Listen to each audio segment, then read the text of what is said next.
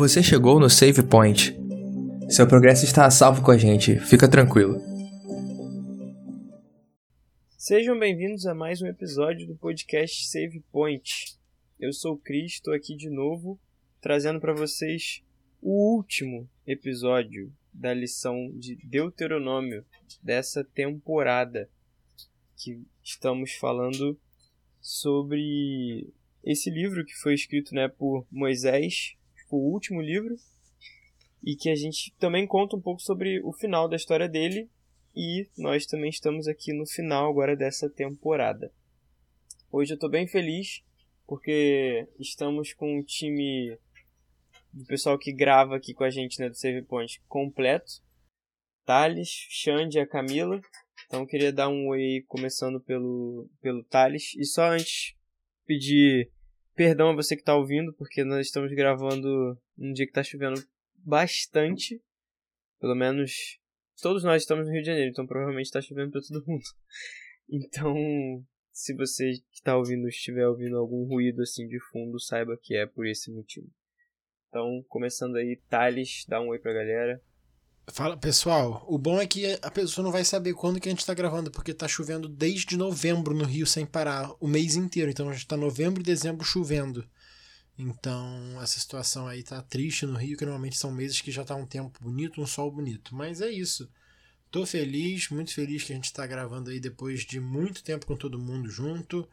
É, feliz porque a gente tá encerrando mais uma lição.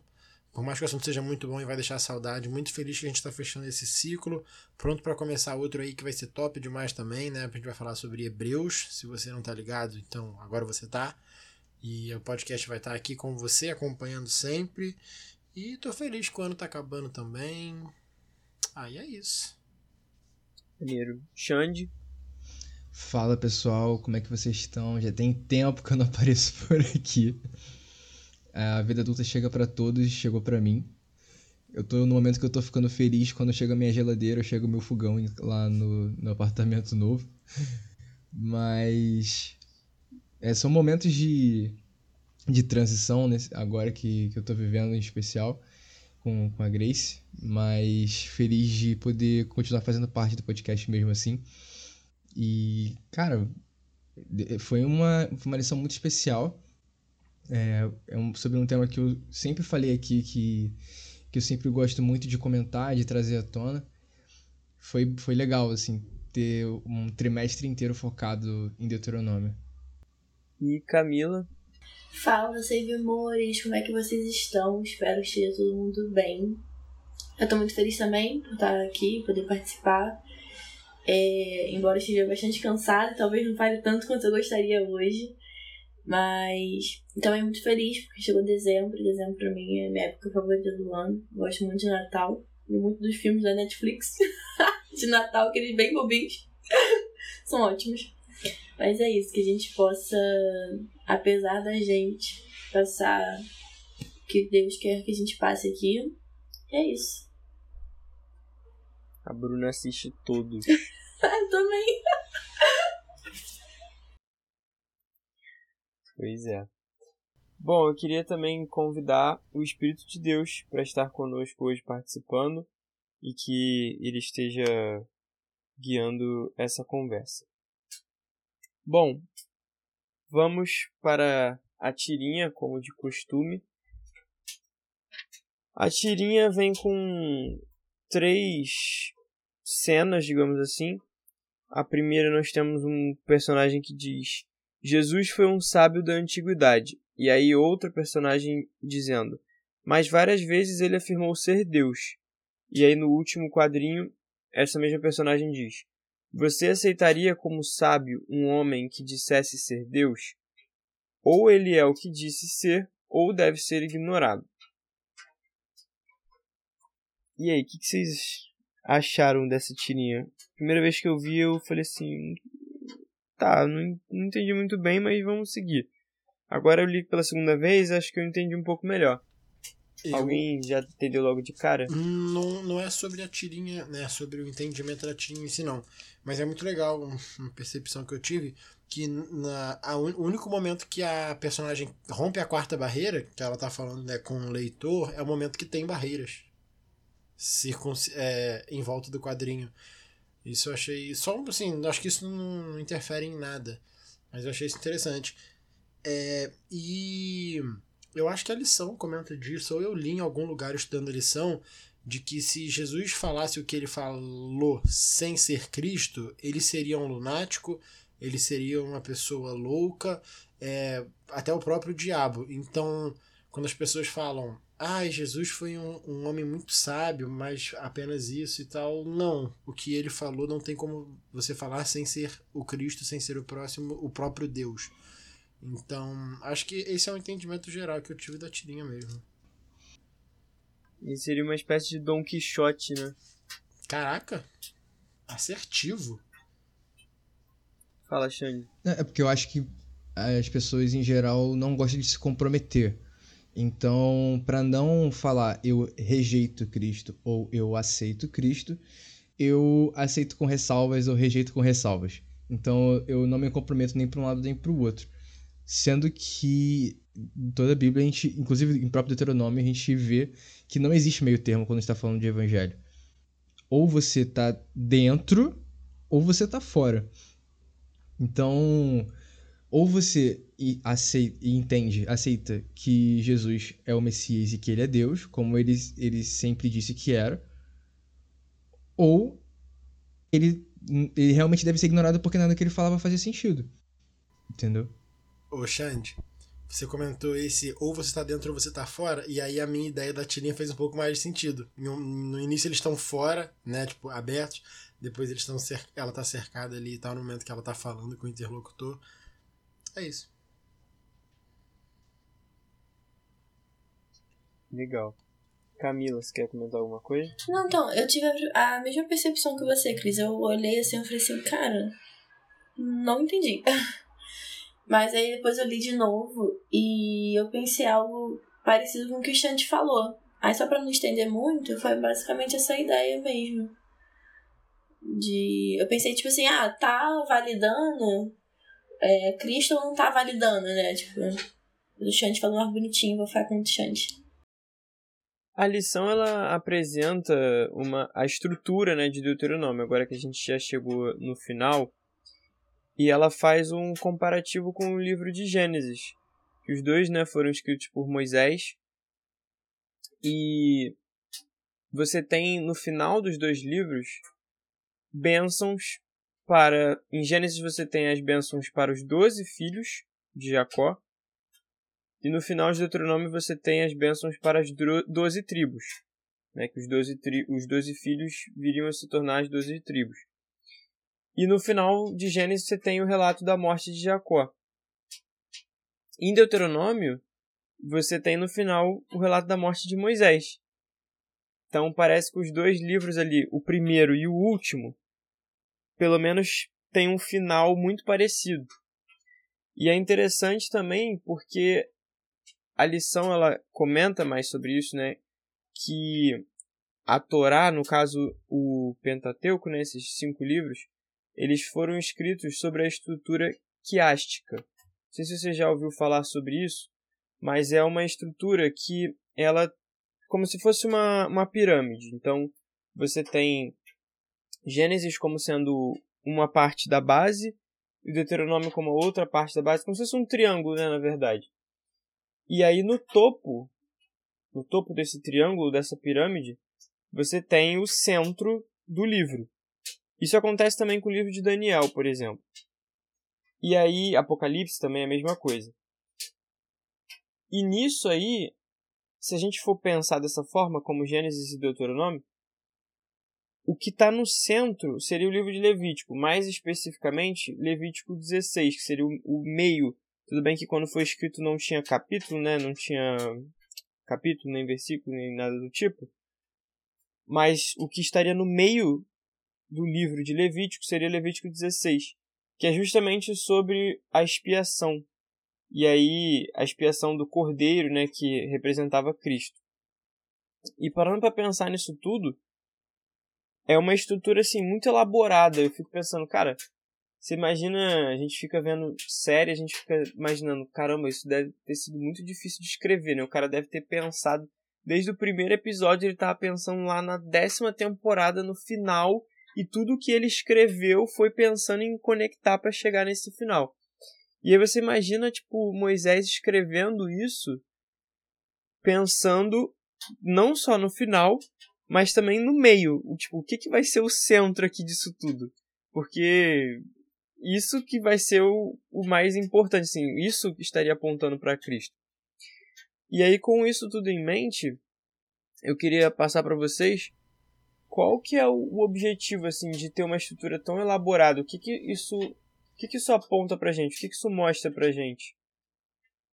É, eu sobre os quiasmas e tal, tem um exemplo bem legal que inclusive também é de Moisés, né, em Gênesis, que é sobre o a Arca de Noé, a história de Noé. Então, basicamente, a ideia do quiasma é que ela seja uma estrutura simétrica e os dois, as duas É partes de fora para dentro, né? apontem para o centro, que é a parte importante. Então, a gente, ali a gente vê a história de Noé, por exemplo. Então, é, primeiro é, a gente vê o caráter de Noé, depois Deus ensinando a Noé a fazer uma arca, é, aí o dilúvio começa, sobem as águas, no meio de tudo, Deus se lembrou de Noé. Depois disso, as águas vão retroceder, é, as águas vão secar, Deus fala para Noé sair da arca e Noé é, faz um sacrifício para Deus, né? É, então, ali o centro. O centro é normalmente a parte mais importante da história, que é o quê? Deus se lembrou de Noé, nesse caso aqui. E no caso da lição, a mesma coisa aqui, né? O centro é sempre mais importante. Para você que está só ouvindo, tenta entender o que age mais ou menos como uma ampulheta. Então tem duas bases grandes e o centro é o mais importante ali. Nisso, nisso que eu dei o exemplo foi Deus se lembrou. E a gente vê isso em Deuteronômio muito também. Então a ideia aqui é, Moisés era um, um exímio escritor, um poeta, é uma pessoa que escrevia prosa, escrevia poesia, era um cara muito bom. Então a ideia aqui é que a forma do texto aponta para o sentido do texto. Então a forma do texto, né, desse quiasma, de focar no centro ser o mais importante, aponta para a ideia do texto, que o centro de fato é o quê? Nesse exemplo, Deus se lembrou. E a ideia de da, da semana, né, da lição da semana que fala do Deuteronômio 33, a ideia é a mesma. Você vai ter esse quiasma focando na mensagem principal. É, tanto, tanto a mensagem quanto a estrutura também é importante, né? Porque não é só assim, ah, não, a mensagem é o que importa. Sim, acho que a mensagem talvez seja o mais importante. Mas você vê que a estrutura daquilo ali também foi pensada, não foi só algo que você só escreveu e tipo, ah, foca no, na mensagem que tá escrita. Não, foca no todo, né, também. Isso também é importante. Até que a gente vê que esses dois últimos capítulos, né, no caso, dois dos últimos capítulos, 32 e 33, são capítulos poéticos, né, que é bem diferente do que aconteceu do resto todo. Então, por que, que esses dois capítulos são poéticos? E a gente vê referências a coisas que Moisés escreveu, por exemplo, no Cântico de Moisés ali, quando ele fala é, de que Deus vai guiar o povo como a águia voa, e esse verbo voar é o mesmo usado lá em Gênesis 2, quando ele fala que o Espírito de Deus pairava sobre as águas do abismo. Então você vê tipo a estrutura do texto, todas as correlações que Moisés faz, apontando para algo que normalmente é, cara, Deus está com você, Deus lembra de você, Jesus está aqui com você. É interessante que a preocupação de Deus na inspiração, mas também mostrando como há diversidade na nos escritores bíblicos, né? E a diversidade também em termos de estilos literários. A Bíblia, a a gente tá falando, acho que falou isso já ou no começo dessa temporada ou em alguma temporada anterior, sobre como a Bíblia ela é um conjunto de estilos literários muito distintos uns dos outros, de pessoas de origens muito distintas. Então, além de ser uma peça, uma peça como a gente entende é, de, de cunho de crença, né? Ela, ela ainda tem essa estrutura literária que é rica também, que Moisés não se preocupa só em passar uma mensagem, mas também de usar estruturas literárias para deixar essa mensagem ainda mais forte, a- além do próprio texto escrito, como o Chris falou, da própria estrutura dele, né? Engraçado que Gênesis começa com a Terra sendo criada e o casal entrando na Terra. E Deuteronômio, Deuteronômio termina com a Terra prometida de- ali de frente para o povo para eles entrarem né? E agora é como se fosse a deixa, né, de um pro outro. Começa e termina, né, dessa forma. Exatamente. livro de Deuteronômio, né? E é interessante a gente perceber nesse, nisso que o Xande falou, que naquele momento do Éden, Adão e Eva, o casal, era o povo de Deus, e no outro momento Israel era o povo de Deus. Então, tá o povo de Deus presente no Éden, o povo de Deus diante da Terra Prometida também. Muito. É, e a, a Terra Prometida como um tipo do Éden, né? Isso, a- exatamente. a- o Éden era a Terra Prometida de, de Adão e Eva, e, e quando eles saí, foram expulsos do jardim, foi prometido a eles que um dia eles, eles iam poder voltar pro jardim. Eu, tudo bem que Canaã não era ainda esse Éden, mas manava leite e mel como o Éden também na- manava. Então, de repente, era era para eles se lembrarem da onde eles realmente pertenciam, né? de onde eles realmente vieram. É legal que na Bíblia a gente tem vários tipos de Cristo. E aí eu queria passar a bola aí, acho que pro Xande, comentar um pouco mais sobre isso. Que a gente escuta, não sei se você que tá ouvindo a gente já ouviu isso alguma vez, mas eu já ouvi várias vezes e já tive que parar para pesquisar o que que era e tal, hoje eu já sei. Sobre tipo e antítipo. A gente sempre ouve isso principalmente em Daniel, Apocalipse, quando você fala né, sobre os símbolos, sobre a simbologia, a tipologia também. E aí eu queria que o Xande explicasse pra gente rapidinho o que, que seria isso, tipo antítipo. Beleza. É, acho que um exemplo bom pra gente começar é a história de, de João Batista, né? E Elias, por exemplo. Como é que é a relação dos dois. Né? O, os dois, eles, eles têm uma relação muito intrínseca entre eles.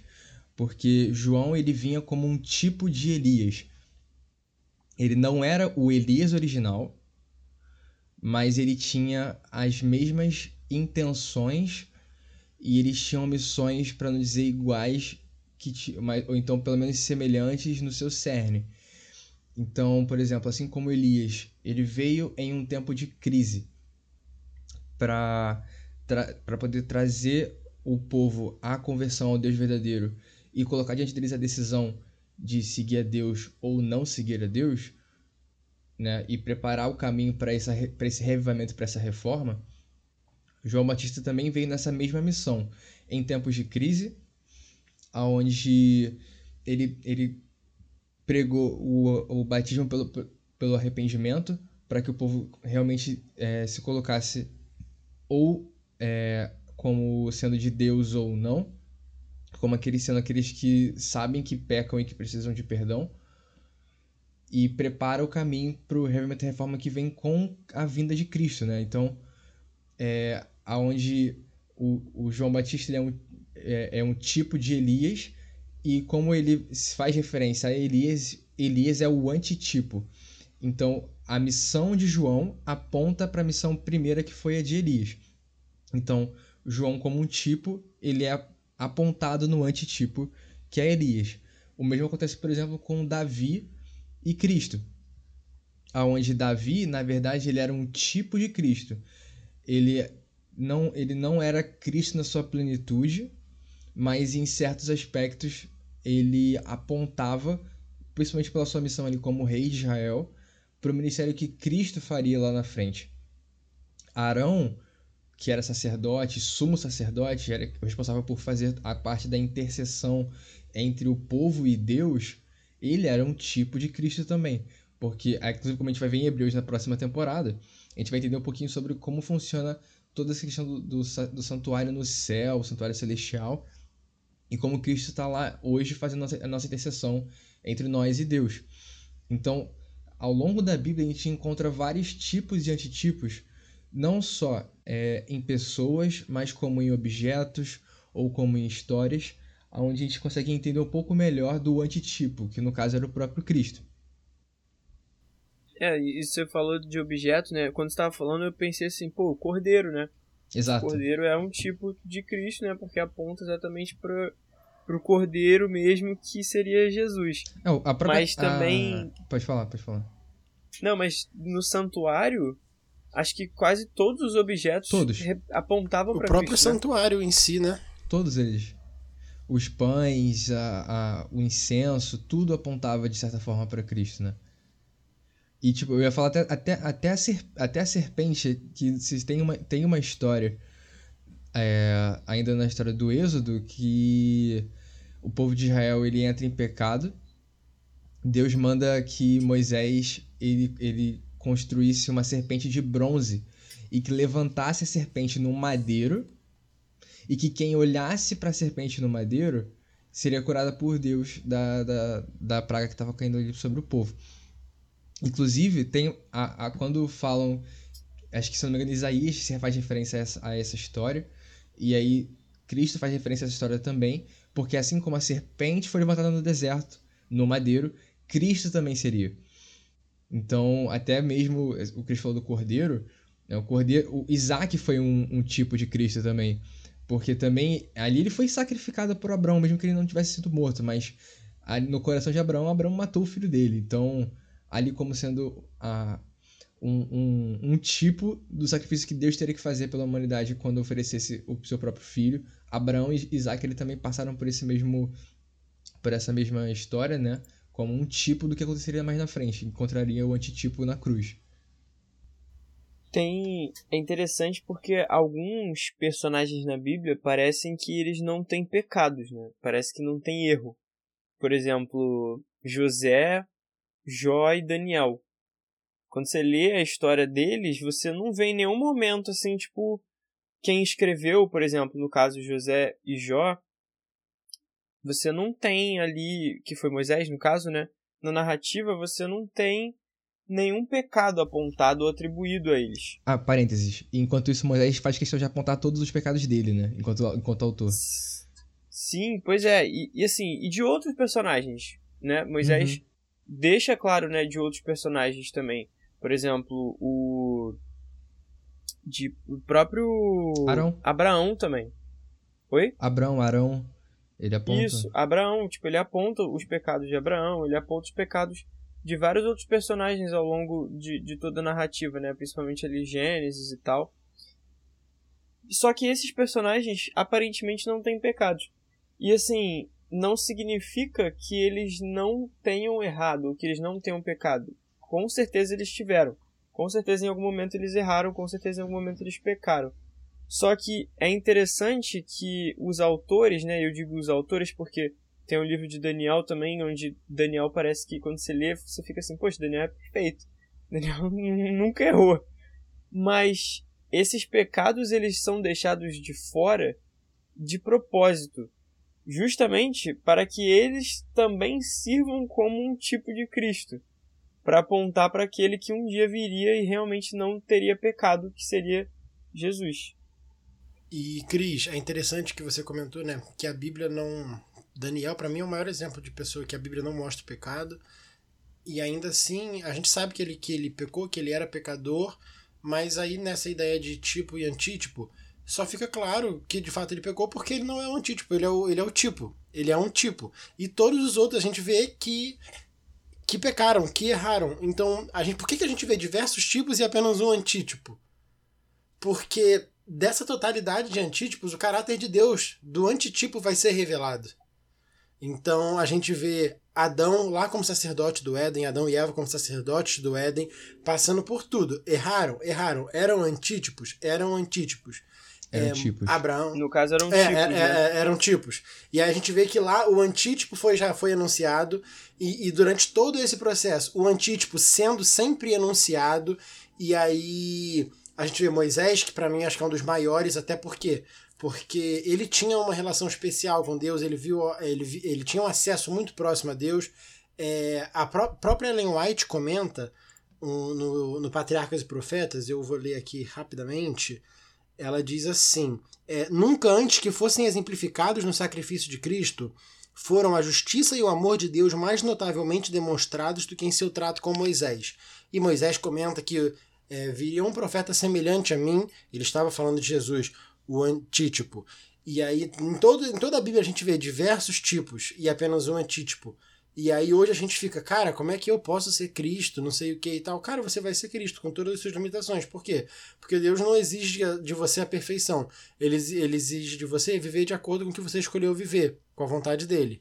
Que nunca foi exigir a perfeição. A perfeição é uma consequência que a gente vai ter lá pra frente.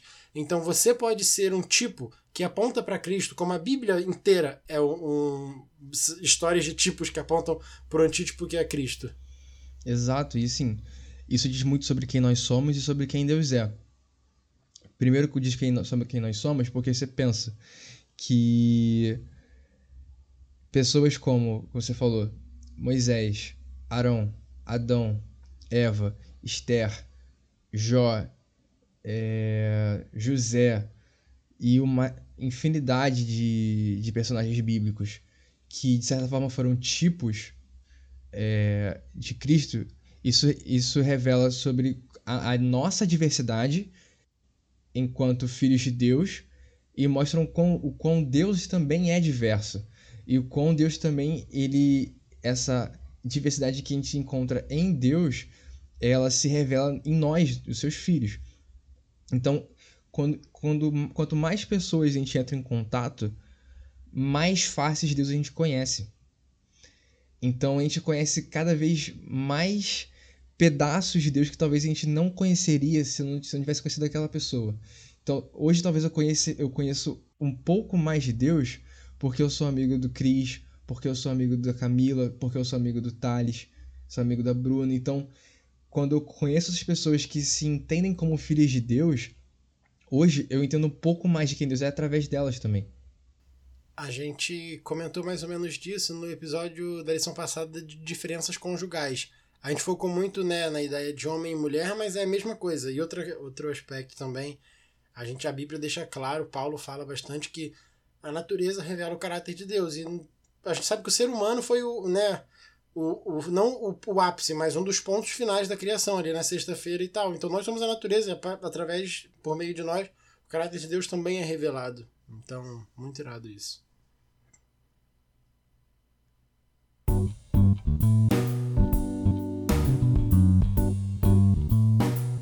Chegamos ao nosso momento hipertexto, o último hipertexto dessa temporada. E eu, infelizmente, já li a palavra, mas agora que eu tô falando pra vocês, eu não lembro exatamente qual é. Isso é o bom de você ter a memória curta. eu não li, não li. Também não li, não. Vamos lá, então eu vou mandar primeiro para você, Thales, já que você falou que não leu. A palavra dessa semana é juramento. Lei. Não sei, de verdade, não sei por que, que veio lei na minha cabeça. Deixa eu pensar, calma aí, mas foi o que veio primeiro. Fala aí, Xande, por enquanto. Veio pra mim a música Jura. na minha cabeça foi a primeira coisa que veio. Mas. Mas é engraçado porque o juramento, justamente por causa dessa música, na minha cabeça veio muito em relação a juras de amor, né? Como você. É você jura, você coloca meio que. Você não só expressa o que você sente, mas como você tenta colocar um peso. Talvez um pouco mais.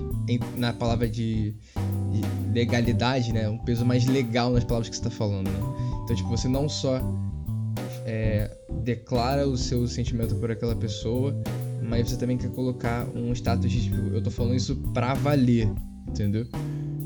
Aí eu acho que é nesse sentido, eu acho. É, o que eu falei é mais ou menos a ideia de, de lei que eu lembrei foi disso aí, tipo, de lei que, cara, tá, é legal, tipo, legal no sentido de legalidade, de que é pra valer mesmo, entendeu? Tipo, é verdade, não sei o que e tal.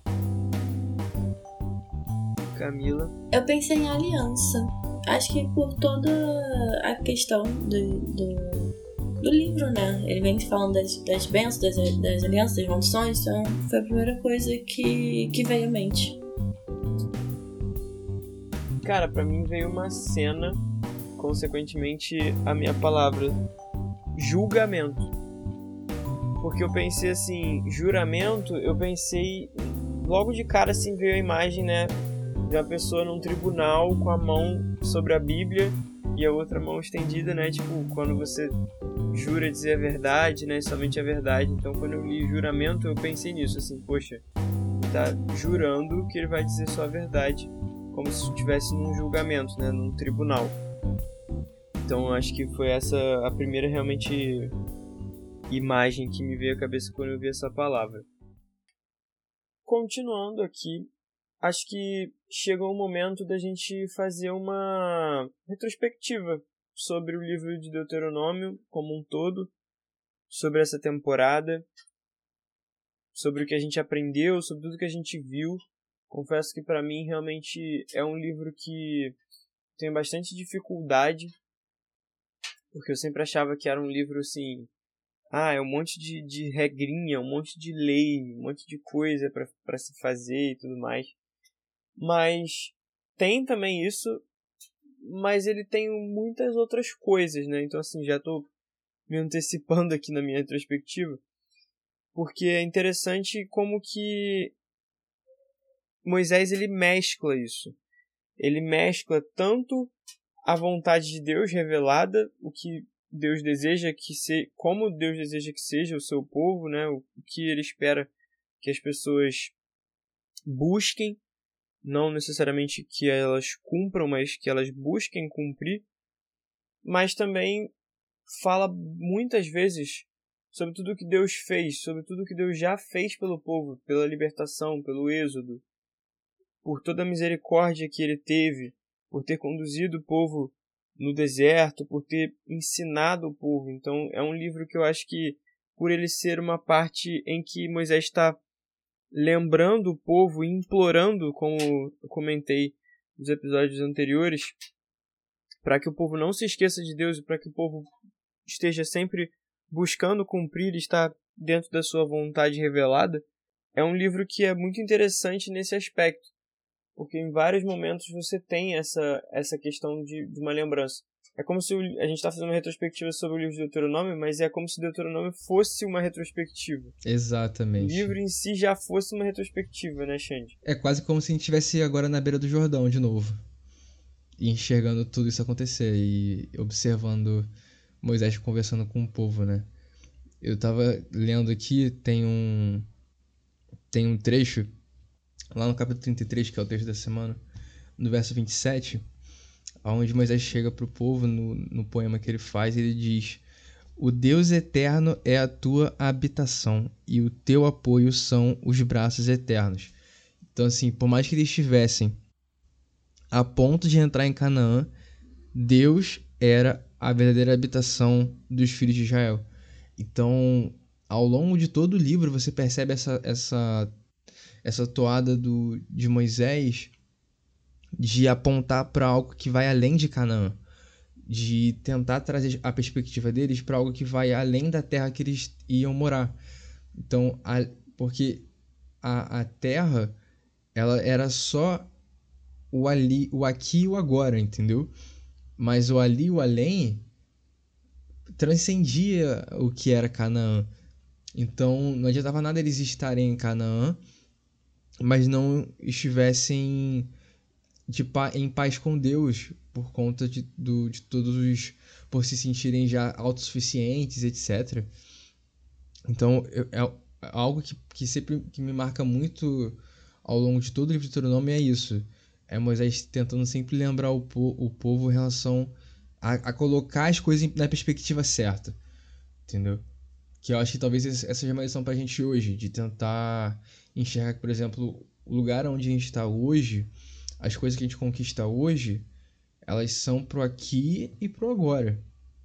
Mas elas não fazem sentido algum se a gente não tiver com a perspectiva, a perspectiva no ali e no além. Naquilo que Deus tem preparado pra gente, que é muito superior ao que a gente tem aqui. E que é muito superior ao que eles tinham em Canaã. É, isso que o Xande falou me lembrou e é algo que eu também comecei a perceber mais no livro de Deuteronômio. Deus, gente, desde que a gente comentou sobre a aliança, a gente vê né, a aliança de que a aliança né, que Deus vai salvar, vai nos salvar, e a gente vê as alianças que vão progredindo.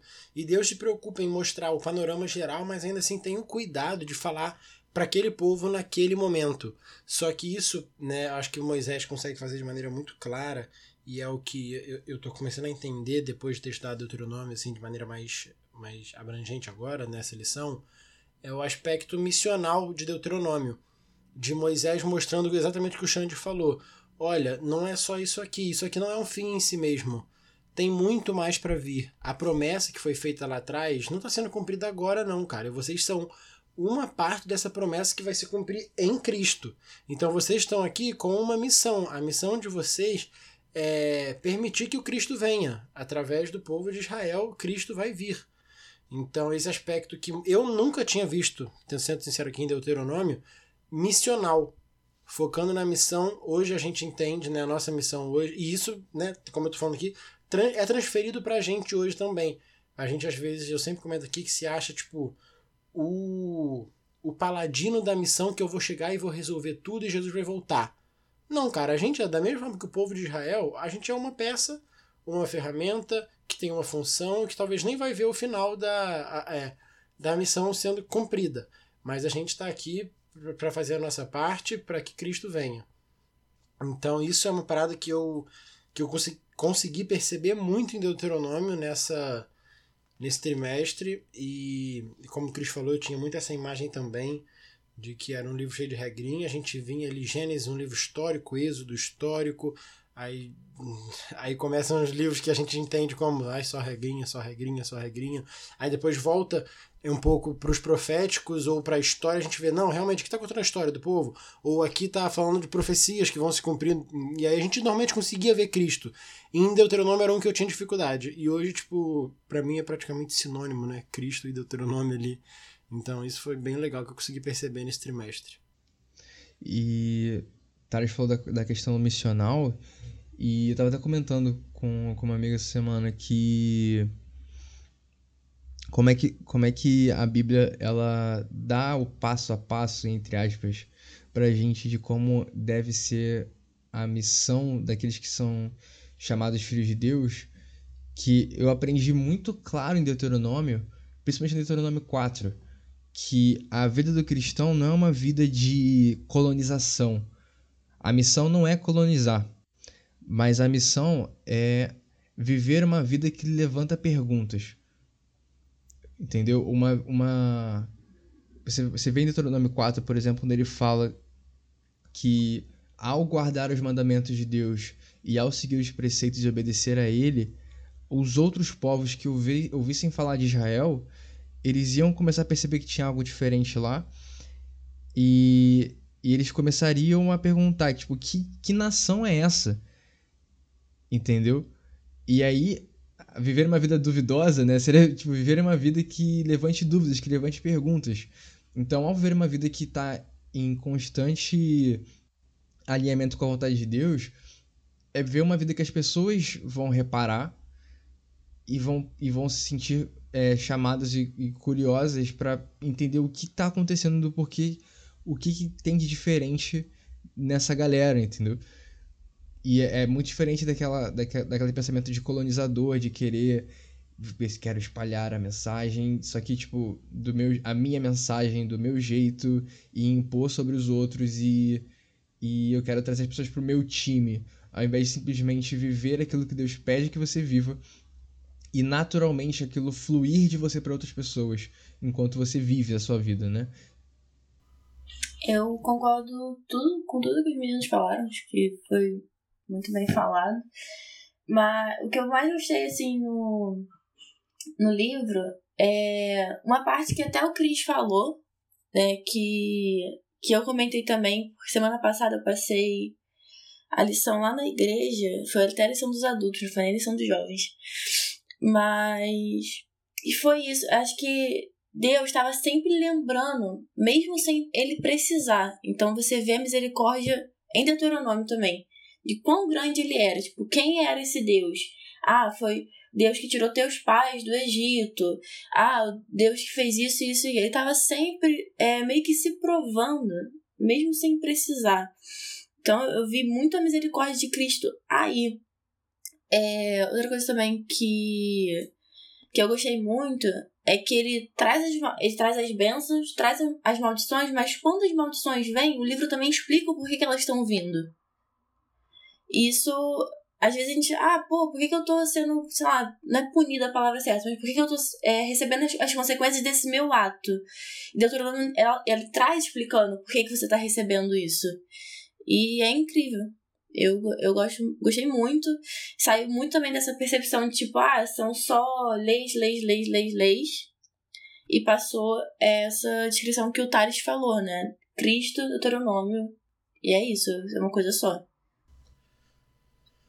para mim fica muito essa questão de como Deus ele é onisciente e ele sim ele, ele já conhece ele já sabe e ele é um exímio educador né então tanto que essa questão das maldições assim era de cunho educativo e uma das coisas que eu acho muito interessante está em Deuteronômio 17 dos versículos 14 ao 20 que ele fala sobre a questão do rei.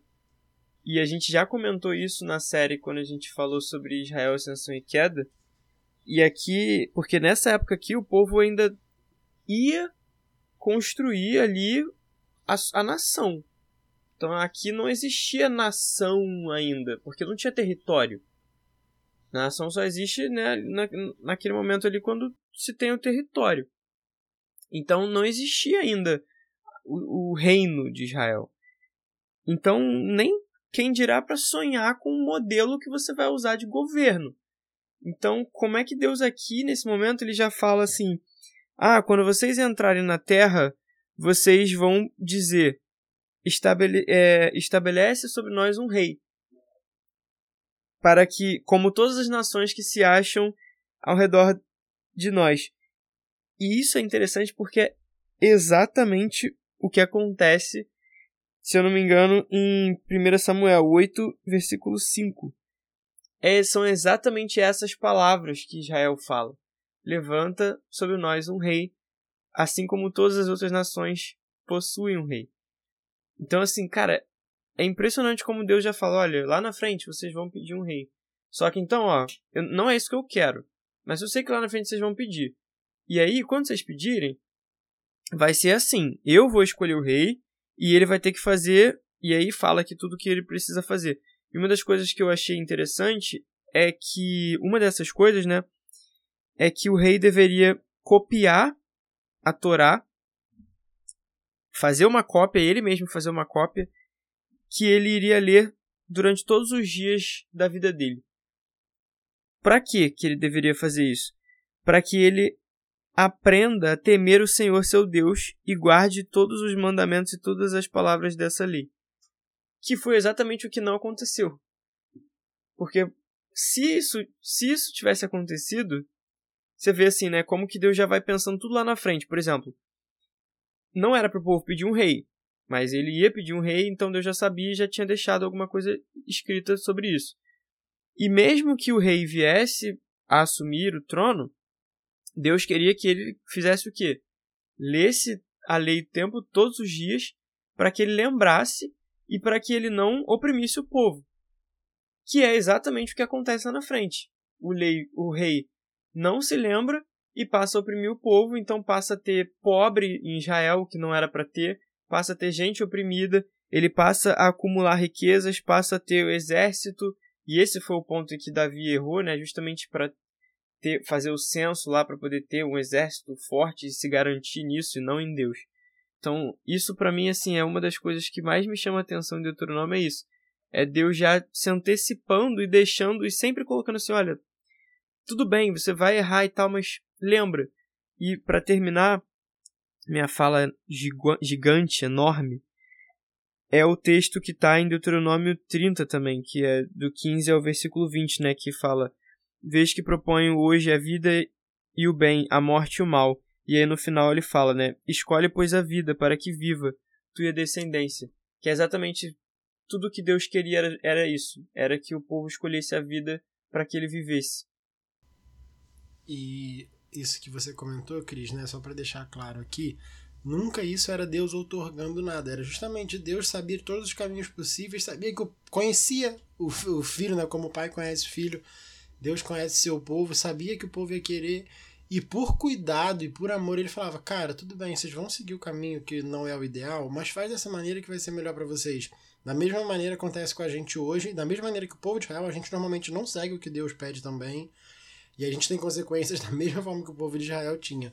Mas ainda assim, mesmo com isso tudo, a gente vê, e eu vou usar o texto da semana aqui, é, o texto final da semana que diz que feliz, feliz és tu, ó Israel. Quem é como tu, povo salvo pelo Senhor, escudo que te socorre, espada que te dá alteza.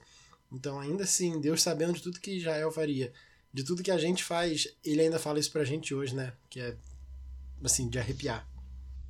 Cara, o Cris estava falando essa história em relação aos deveres do rei, e eu tava lembrando de. Acho que, acho que é Josias. Que quando ele assume como rei, e tipo, esse livro aqui que o rei deveria copiar é o próprio Deuteronômio, que é as palavras dessa lei que Moisés estava escrevendo no momento. E aí, quando eles, eles descobrem Deuteronômio de novo e eles leem o livro, quando o rei lê o livro, ele rasga as vestes porque ele percebe o quão longe eles tinham chegado, porque não tinham mantido a memória viva, como em Deuteronômio estava escrito que eles tinham que fazer.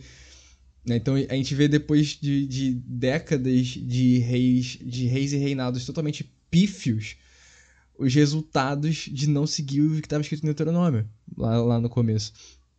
E ainda falando sobre, sobre essa questão da, da onisciência, mas eu acho que ela também tem um outro sentido, que, por exemplo, eu gosto muito, eu gosto muito do Deuteronômio 5, quando a gente começa a ter acesso aos pensamentos de Deus, aos bastidores da história. Então é como se a gente lê no Êxodo aquilo que a gente consegue ver e ouvir.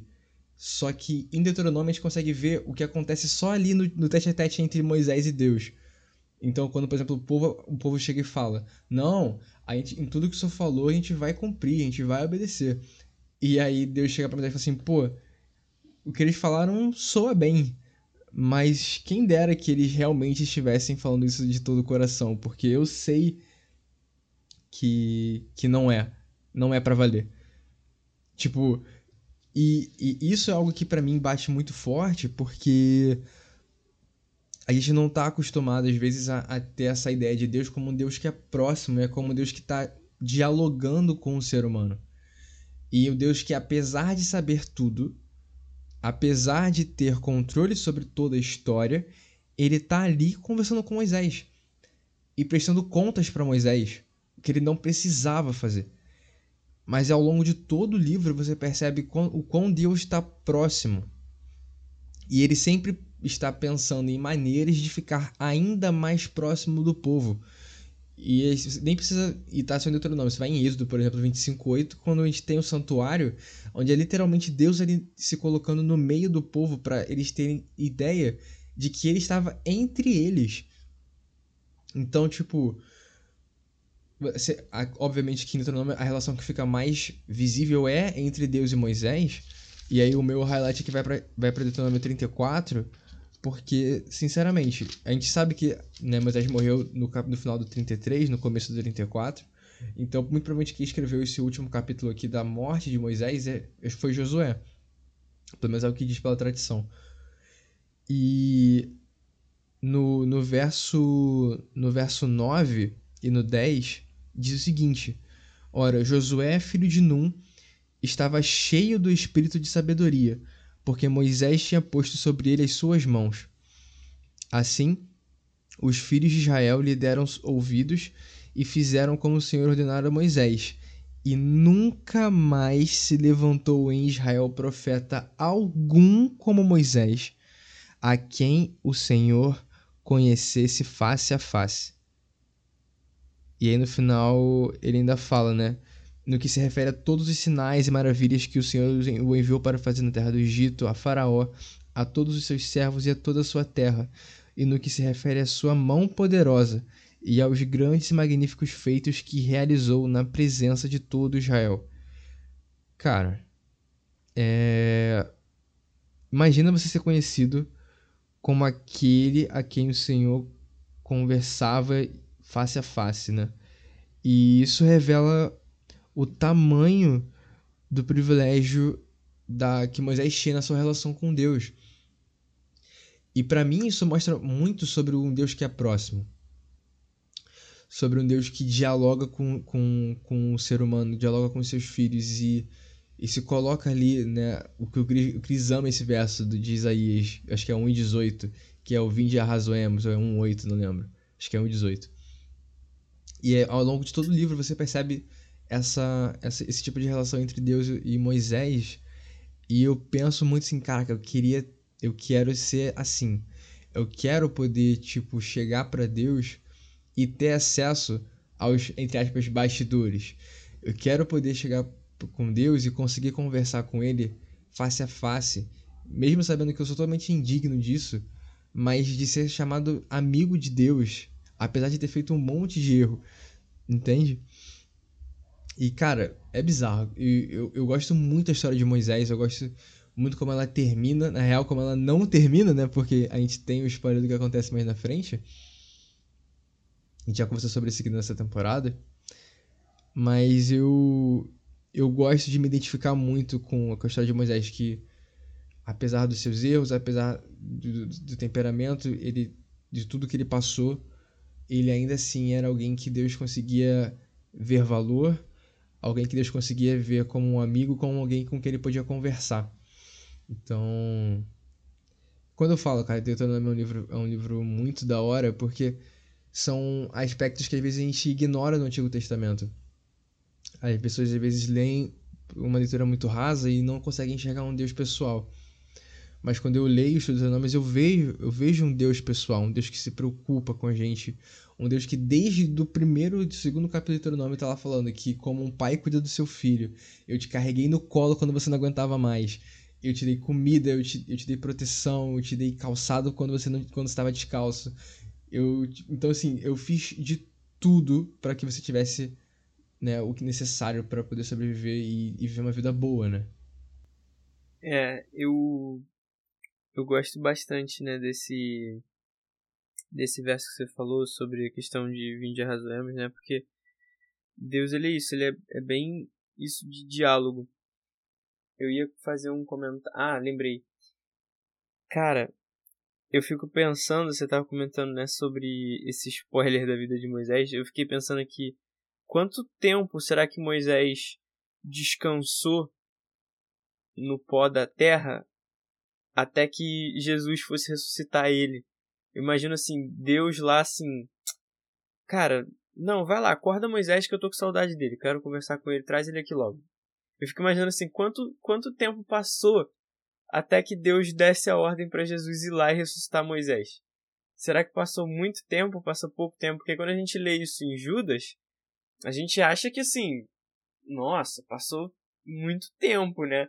Mas a gente não sabe, porque claro que quando Jesus já estava aqui, Moisés já estava no céu, até por causa da questão da transfiguração. Então, assim, eu fico imaginando que talvez não tenha. Deus não tenha dado muito tempo para Moisés descansar no sono ali até que ele falasse assim: não, traz Moisés aqui porque eu quero ele aqui, quero conversar com ele que eu já tô com saudade, sabe? Então, ser essa pessoa, sabe, de que Deus sente saudade de conversar com você, eu acho que devia ser o nossa nossa nosso objetivo assim sabe? Claro que sempre nosso objetivo é ser como Cristo e aí eu volto para a questão do tipo e do antítipo porque uma coisa que eu não comentei antes e que eu acho que vale a pena comentar é que todos os tipos por mais que você chegue assim cara não eu quero ser como Paulo eu quero ser como Moisés eu quero ser como Daniel essa pessoa ainda faltava alguma coisa. Porque se ela fosse de fato perfeita, ela seria o próprio Cristo. E elas não eram o próprio Cristo. Então, sempre falta alguma coisa. E aí essa coisa que falta é justamente o que aponta justamente para Jesus. Então, por isso que eu acho legal a gente ter esses personagens que nos inspiram. E Moisés me inspira pra caraca nesse sentido. Mas é pensar também que assim, por mais que você olhe e pense, poxa, não, fulano era perfeito, sempre falta alguma coisa.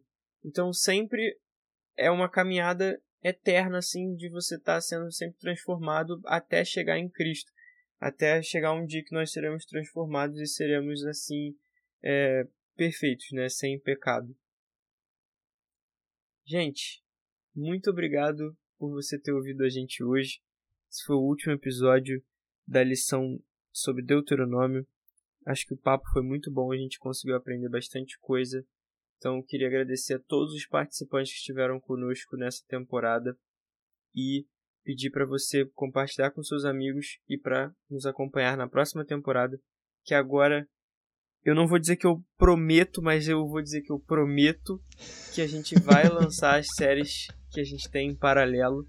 Agora vai, se Deus quiser, se, e ele vai ajudar a gente a colocar isso aí para vocês poderem ouvir. Aquele famoso, se Deus então, quiser e ele quer, né? Exatamente, se Deus quiser ele quer. Então, a gente fica por aqui hoje. Nos vemos Ô, na Chris, próxima temporada. Diga, diga. É, queria falar que a gente tem aí para a próxima temporada uma surpresa bem grande. É, e a gente não vai falar o que é porque é uma surpresa. Se, se não fosse, eu poderia falar, mas é uma Provavelmente surpresa. você vai descobrir no, no próximo Na próxima semana, talvez já. você descubra já. Mas assim, durante essa semana, ouvindo a gente, comenta nesse, nesse, nesse post desse episódio. A gente acho que eu vou postar um story lá também falando sobre isso. É o que, que você acha que é? A gente vai ter uma surpresa bem legal para vocês. Então tenta comentar lá o que, que é. E aí semana que vem você descobre. É isso aí. Então, mais uma vez, eu queria deixar um agradecimento a você que está ouvindo a gente, a todos que participaram. Também agradecer a Deus pela presença, pela misericórdia. E lembrando você também que nos escuta no site da Contexto Bíblico. Siga a nossa página no Instagram, podcastsavepoint. E se você tiver alguma dúvida, pode mandar para a gente por direct ou por, por e-mail pod.savepoint.gmail.com. É isso, galera. Nos vemos na próxima temporada. Até mais. Beijos, amores. Valeu!